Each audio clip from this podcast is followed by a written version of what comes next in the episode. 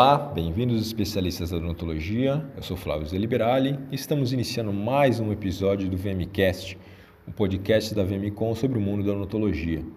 E hoje nós vamos falar bastante sobre o que de mais importante vem acontecendo na implantodontia, na prótese e na periodontia ao longo dos últimos 20 anos.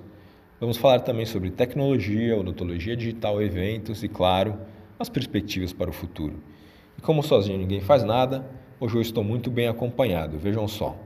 Especialista em periodontia e implantodontia, mestre em implantodontia, doutor em clínica médica, pós-doutor em cirurgia translacional, professor coordenador de implantodontia da Faculdade São Leopoldo Mandic. Seja bem-vindo, professor André Pellegrini. Bem, obrigado, Flávio. Obrigado pelo convite. Uma satisfação poder contribuir com a VM, com todos vocês. E gostaria de saudar meu, meu amigo aqui, o Paulo Rossetti, é, que também vai participar dessa atividade. Bom, professor, como o senhor adiantou, é, a gente vai conversar também com o professor Paulo Rossetti, que é cirurgião dentista, mestre e doutor em reabilitação oral pela USP de Bauru e editor científico de implantodontia da revista Implante Newspério. Bem-vindo, professor Paulo Rossetti, é um prazer tê-lo conosco. Bom dia, tudo bem? Obrigado pelo convite e eu vou estender a minha saudação especial também ao André Pellegrini. Muito, estou muito, muito contente de tê-lo aqui hoje nesse podcast. A gente vai conversar bastante. Bom, eu vou, eu vou começar com, com o senhor, doutor Paulo.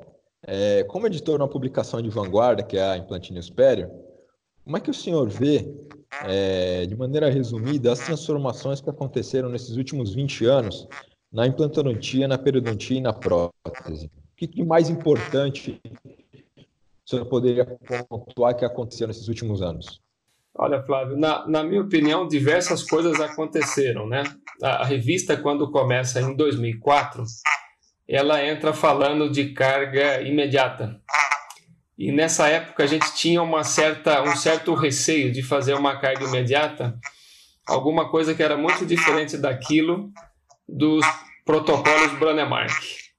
E eu acho que essa dúvida ela caiu por terra, da mesma maneira que a, o uso rotineiro dos biomateriais também, nós tínhamos essas inseguranças, né? A, a prótese se modernizou, nesses últimos 20 anos também, né, assumiu um grau mais, mais tecnológico e nós tivemos diversas mudanças em relação a, a, a é, os tipos de materiais, os desenhos de pilares e, e por aí vai. Muita coisa mudou nesses 20 anos e eu fui meio que pego nessa onda de mudança. Professor André, na, na sua opinião, o que mais importante, o senhor que é pesquisador também, que, que mais importante o senhor poderia pontuar que aconteceu nesses, nesses últimos 20 anos nessas três especialidades? Bom, é, eu concordo com o Paulo que realmente foram muitas mudanças. A odontologia que nós fazemos hoje ela é muito distinta daquela que nós fazíamos há 20 anos. É, eu acho que no âmbito da, da implantodontia, essa nova era da, da odontologia digital entrou para ficar, né? é algo que não é futuro, já é realidade. Uh, os implantes também que nós usávamos há 20 anos são é, diferentes dos implantes que nós usamos hoje, um, é, com relação a tanto a macroengenharia, como também a, a, aos tratamentos de superfície, que mudaram drasticamente. Hoje em dia nós estamos na era da nanotecnologia também, não é futuro, isso já é presente. Então são é, tantos avanços que fica difícil a gente é, é, é, ponderar todos eles assim de uma maneira rápida, mas eu diria que na implantodontia a questão digital, a, o desenvolvimento de bioma, novos biomateriais, a terapia celular também algo que veio para ficar, na periodontia uh, a consolidação dos conceitos da medicina periodontal, a interrelação das questões sistêmicas com a doença periodontal, uh, a cirurgia plástica periodontal, periimplantar, que também evoluiu muito de, de, de 20, 25 anos para cá. Né? Então, são, são inúmeros avanços que vêm é, repercutindo aí num, num benefício para tratamentos mais é, estéticos e mais previsíveis, eu diria. Se a gente entrar um pouquinho no campo da tecnologia, que é inevitável hoje, é, a gente fala de biomateriais e nanotecnologia. Acho que é um negócio que a gente via em filmes de ficção, né? É. E hoje estão muito presentes na vida do, do, dos especialistas e acho que sim, não tem mais como negar isso, né? A tecnologia entrando na odontologia e essas duas, esses dois campos principalmente, eu acho que é, não tem mais como fugir e eles estão muito presentes e já estão inseridos na rotina dos especialistas, não é verdade? É verdade. Flávio, há, há 20 anos, quando eu comecei a trabalhar com implantes, eu usava implantes de superfície, é, eram implantes usinados, não eram implantes é, texturizados, né? E aí nós temos aquilo que eu chamo de primeira geração, os primeiros tratamentos de superfície, né, que eram rugosidades. Alguns sistemas trabalhavam com métodos de adição, que hoje em dia pouca gente faz uso, né? E aí vieram outros tratamentos. Na atualidade, algumas empresas já começam a trabalhar com a nano texturização da superfície dos implantes. Então a gente vê que é, implantes com essa característica é, nano, eles têm a adesão de células ósseas, a proliferação de células ósseas é mais interessante, é mais profícua. Uh, a gente sabe que a, a, nano, a nanotexturização ela aumenta a área de superfície. E quando a gente aumenta a área de superfície, a gente aumenta a reatividade do material, maior tendência para doar elétrons. Então, são é, materiais mais é, é, ativos do ponto de vista biológico. Isso vale para a superfície de implante metálico, mas também vale para um biomaterial substituto ósseo, por exemplo, tá, Flávio? Entendi. Professor Paulo, é, o senhor que também atua muito na área acadêmica, é, diante dessas evoluções que o professor André pontuou, tem um gap muito grande entre o que é praticado nas faculdades hoje de odontologia, nos cursos, em relação, por exemplo, ao que a gente vê nos eventos, nos congressos. Você fala se tem essa tem esse, esse gap, essa diferença e qual é a importância do pessoal participar de congressos para ter contato com os grandes professores? Eu vejo assim, Flávio, é, existe uma diferença de velocidade entre aquilo que se pesquisa, aquilo que se comercializa e a maneira como a gente valida, né? Se a gente é, voltar um pouquinho na história, é, 1978, 79, Harvard fez um congresso para tentar discutir qual era a taxa de sobrevivência dos implantes integrados E não eram ainda os implantes é, modelo Brandemark, não era implantologia contemporânea. Né? A gente não conseguia passar de 80%, mas assim, se você é, lê esse, esse, trabalho, a gente vê que o problema ali foi ter uma documentação é, padronizada, controlada. Dessa reunião para frente, foi tomada uma decisão para controlar. É, dois anos depois, né? Pouquíssimo tempo, o que, que aconteceu? A conferência de Toronto vem Brandemark com a sua equipe, 30 anos aí de osso-integração comprovada histologicamente, com trabalhos clínicos. Então, assim, a, a, distância geográfica nos impedia naquela época de dar é, o grande salto, assim, de aproximar o que se fazia na pesquisa com a clínica, né? Dez anos mais para frente, 97, 90, 97, se não me engano, a gente tem um trabalho muito bacana do Richard Lazara com o Paulo Trizzi falando que a superfície tratada com ácido melhorava o contato ósseo numa maxila com uma densidade óssea pobre, né? Só que já eram os anos 90, nós tínhamos melhor capacidade de usinagem, componentes, etc, etc e etc. Ah, gradualmente nós fomos aproximando os trabalhos de pesquisa com a realidade clínica. O que acontece é que tem muita pesquisa em andamento. Se você abrir o teu tua base de dados PubMed, Medline de 5 em 5 minutos, você tem mais ou menos aí 30, 40 trabalhos sendo agregados, trabalhos de pesquisa, e a gente não tem cabeça de computador para estar tá lendo tudo isso em tempo real, mastigando e aplicando na clínica. Mas, assim, é, é, concordo, existe um gap. E o, o, André trabalha muito nesse gap, que é a tal da ciência translacional. Isso é uma coisa bacana. Acho que o, o André pode dar um gancho para a gente agora. Com o maior prazer.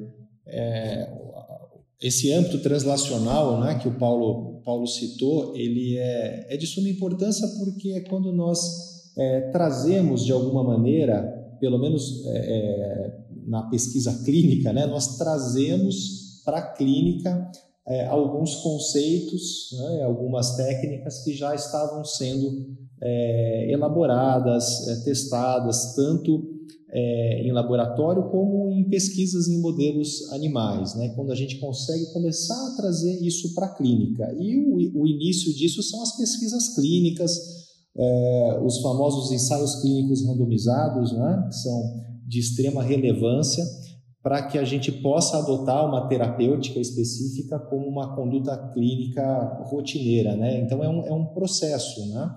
É uma curva de, de, de crescimento, né? Então a gente tem que passar pela base, pela, pela pesquisa em laboratório, a gente começa com os ensaios em vivo, em modelo animal, e a gente chega nas pesquisas clínicas. E quando a gente chega na pesquisa clínica, nós avaliamos primeiro segurança, né?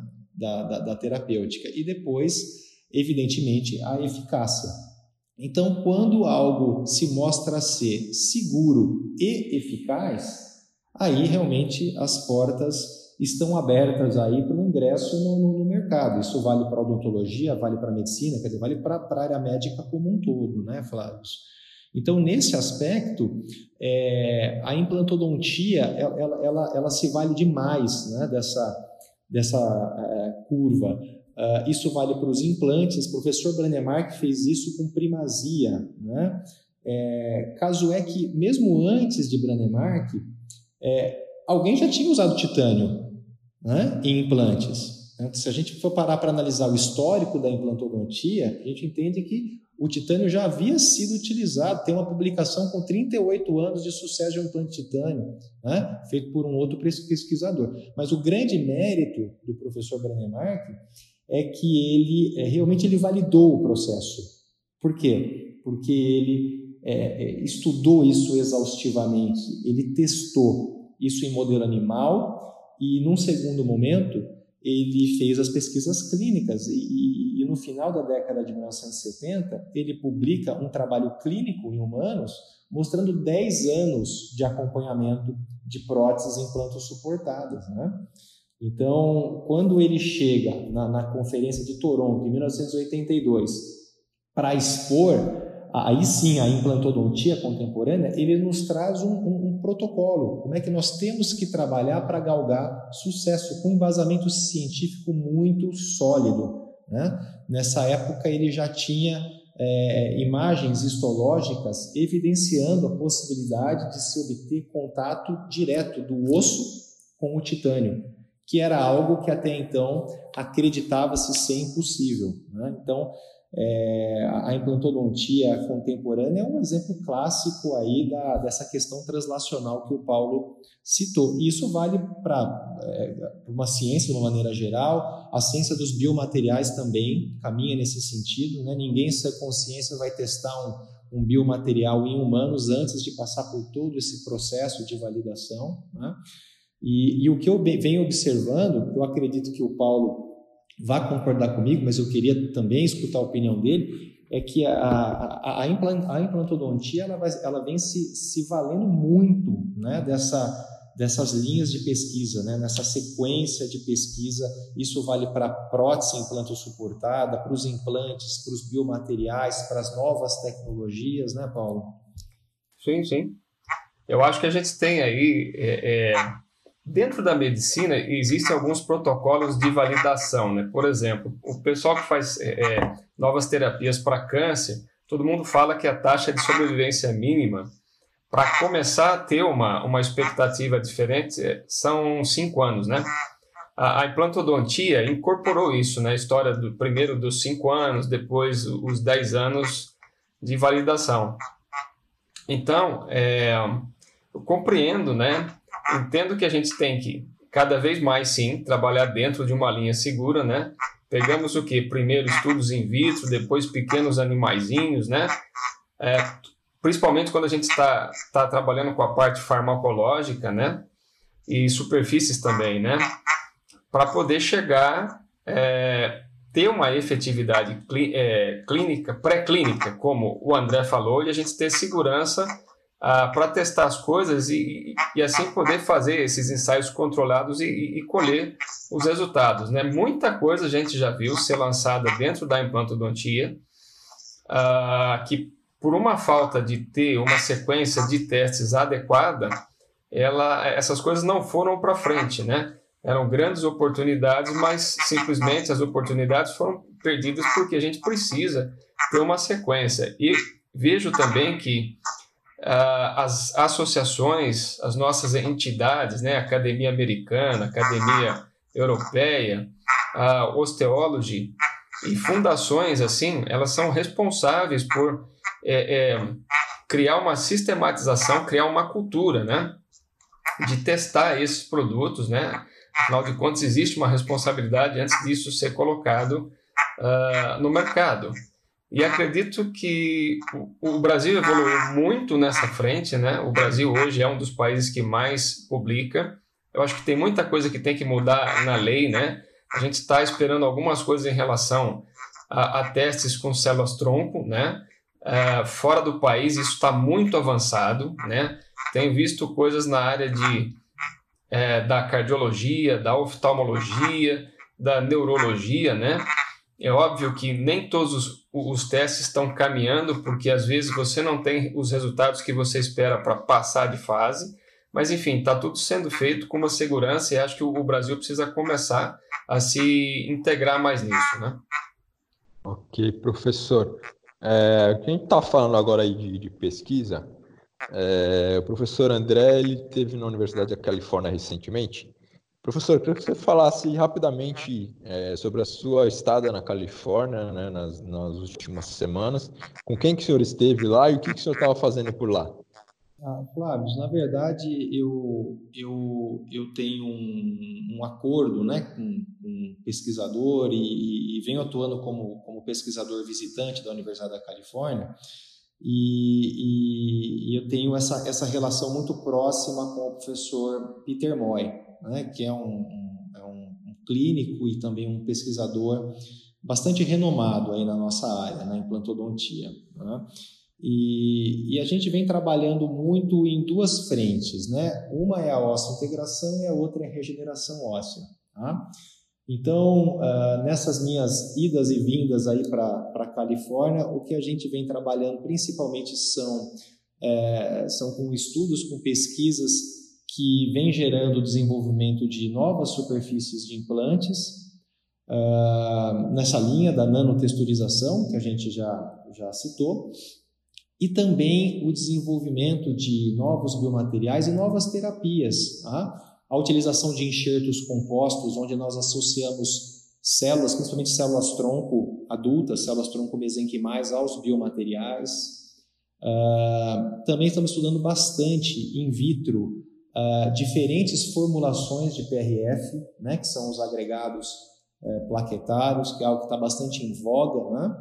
E, e, e, a nossa ideia é tentar pôr um pouco de ordem na utilização disso, porque existem várias método, vários métodos né, de, de, obtenção de PRF, e o nosso intuito é, é, é realmente testar a, a, a, não só a eficácia, mas também testar in vitro o nível de fatores de crescimento que são passíveis de serem liberados com cada uma das formulações de PRF que já estão disponíveis e uma nova formulação que o Dr. Peter Moy criou, né? que, vai, que vai se chamar DSPRF, né? que é algo que em breve a gente vai é, tornar público, né? mas que está numa fase aí final de, de validação. André, deixa eu aproveitar é, o, o gancho. É, você lembra mais ou menos qual é o grant? Quanto está sendo investido em, em, em dólares para poder fazer toda essa pesquisa lá? Olha, é, a gente teve um, um, a gente tem um, um, grant lá do departamento, sabe, Paulo, para isso. Uh, não são, não é um estudo barato. Uh, tanto é que nós fazemos as cirurgias aqui no Brasil, na São Leopoldo Mandique, mas a gente leva o material, os espécimes, né, as, as calotas dos animais, nós levamos para Los Angeles para que as análises possam ser feitas lá, tá? Então, assim, eu, eu sinceramente eu não, eu não sei exa exatamente o valor né, que, que, que a, a, a Universidade da Califórnia está tá investindo nisso, mas tem um grant lá do departamento, tá? E, e aqui a gente faz o, o, o, procedimento cirúrgico, que é a parte mais, vamos dizer, barata do estudo. As análises são muito mais caras, né? Então são todas elas feitas lá. Tá? Agora, o, com relação a, ao desenvolvimento da superfície é, do implante, a superfície nano, uh, depois que nós. Aí, é aí, ao invés de ser uma, uma relação de duas universidades, da Mandic e da UCLA, essa da superfície são três universidades: é a Mandic, a UCLA e uh, o Departamento de Engenharia de Materiais, ah, pessoal da Engenharia de Materiais da Unesp, do campus de Guaratinguetá. Então, são três universidades envolvidas, isso gerou patente, tá? E tem uma quarta instituição, que é uma empresa de implantes, que é a empresa que vai colocar isso no, no mercado, né? É, então, nesse aspecto, eu, eu, depois que essa superfície ela foi criada isso é 100% brasileiro a criação dessa superfície nano, tá? Foi criada pela gente, né, o departamento de implante nosso da Mandic com o pessoal da Unesp, da engenharia de materiais. Mas daí eu levei essa tecnologia para Los Angeles para a gente validar lá. E daí nós fizemos os, todos os testes lá, tá? Esses testes, casualmente, eu sei exatamente o quanto custou, porque era na época que eu estava morando lá. Eu morei lá por quatro meses no ano retrasado custou 23 mil reais. Tá? É, não, desculpa, 23 mil dólares. 23 mil dólares. A, a, a validação, não a criação, né? mas a, a validação de todo, todo o processo. Né? Isso, inclusive, já foi publicado no ano passado, numa revista de alto fator de impacto, que é o Journal of Clinical, é, Journal of Clinical Medicine. É uma, é uma revista que tem um fator de impacto de 5 ponto qualquer coisa. Tá? Entendi. Mas acho bacana também, André, porque assim, é, existe uma liderança de uma instituição privada em conduzir essa pesquisa, né? Gostaria que você falasse um pouco para a gente, assim, é, como é que foi a é, criar essa cultura dentro da São Leopoldo Mandic, o, o grupo que você trabalha, como é que isso funciona? Porque, assim, é, eu conheço várias pessoas desse grupo aí, são, e são é, pessoas com cabeças altamente pensantes, proativas, para frente, né? É, existe um grande diferencial aí, mas comenta um pouco mais para a gente, por, por favor. É, é, eu acho que essa, essa pergunta é bem interessante, Paulo, porque não é muito comum uma parceria de uma instituição privada com uma instituição pública. Né? E eu tive uma reunião recentemente com o, o diretor da Agência de Inovação da Unesp. E, e, e, ele, ele é diretor já há alguns anos. Ele falou assim: André, é a primeira vez que eu vi isso acontecer, sabe? Assim, ter a Mandic junto com a Unesp e com uma empresa, né? E assim, desenvolver um material que, que já está entrando no mercado. Se eu não me engano, se não entrar no segundo semestre, vai ser só por uma questão regulatória que está tramitando.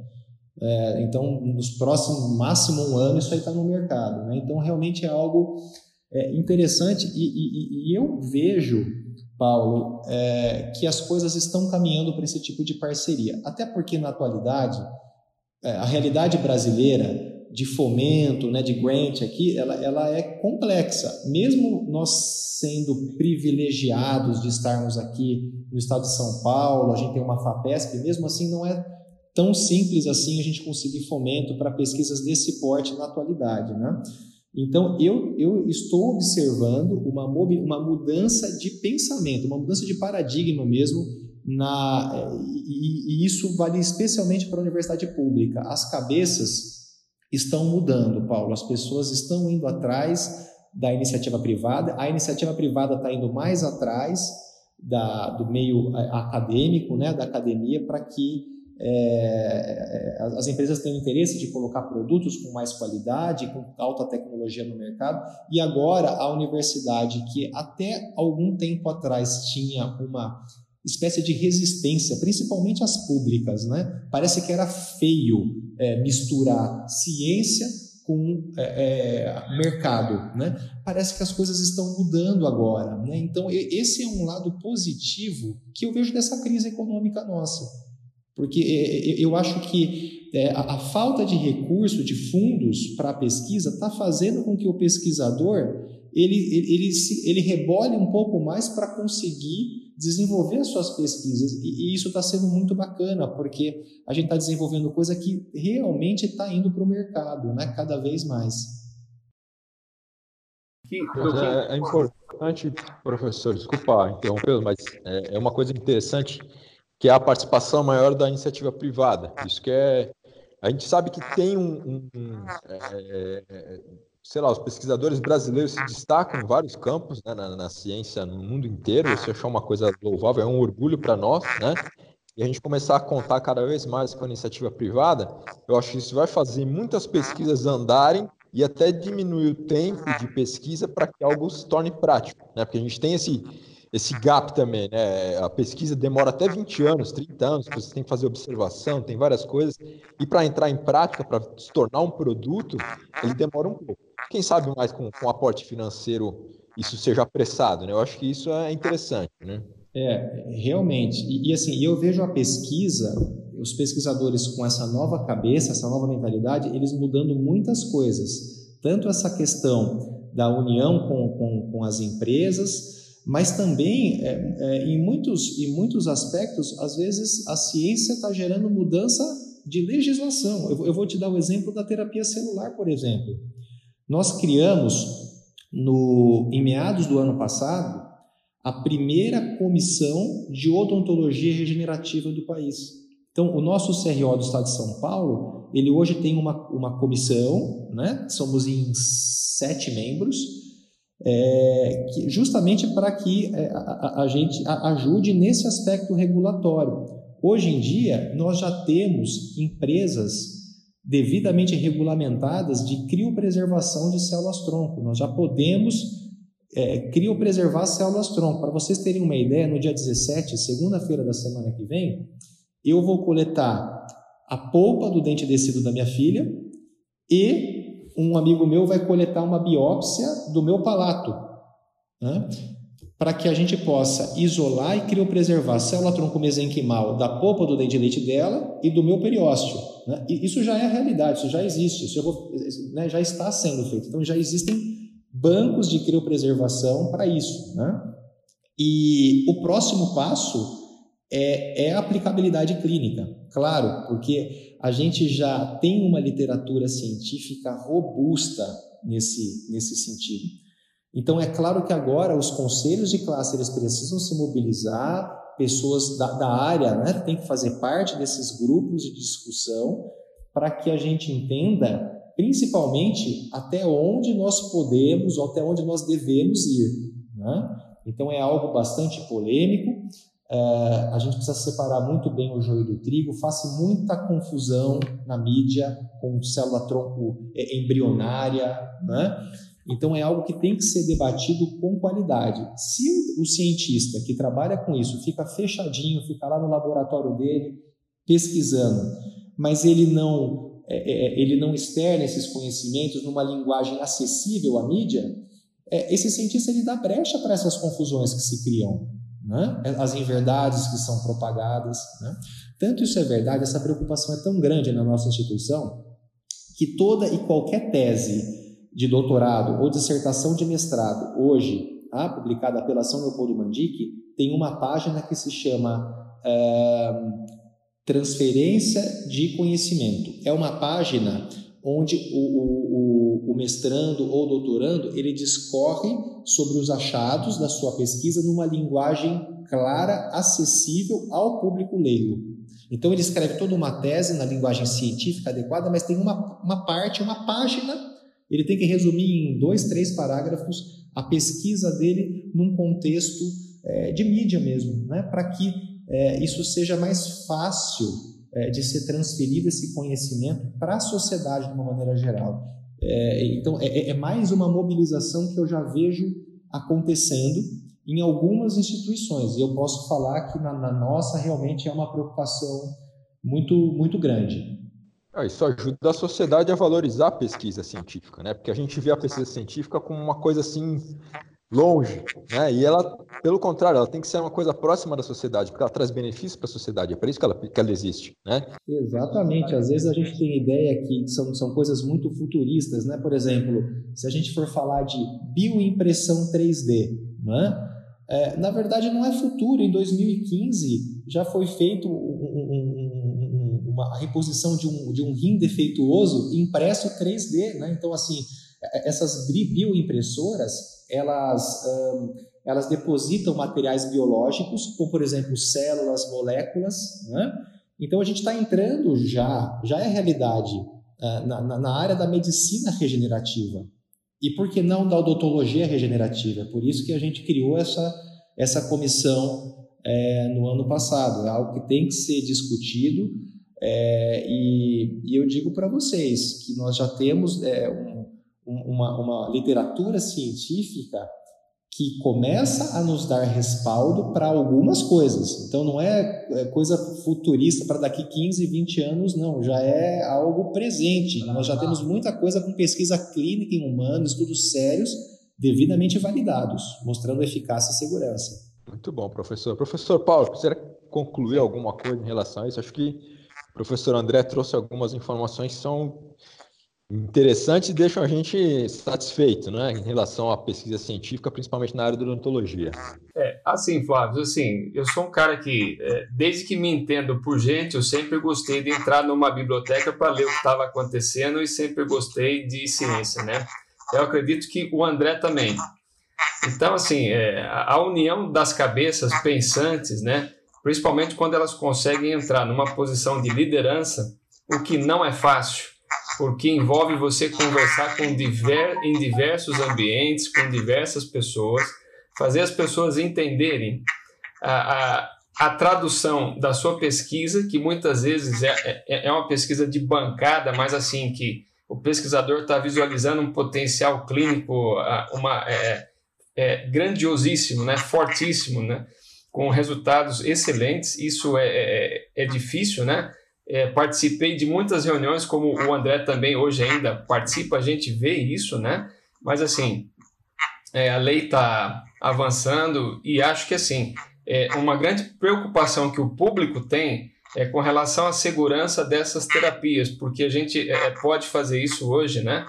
É, é, talvez, não sei assim, é, se assim, é, fazer toda a terapia completa dentro de um consultório odontológico, mas dentro dos laboratórios e levar isso para a clínica, né?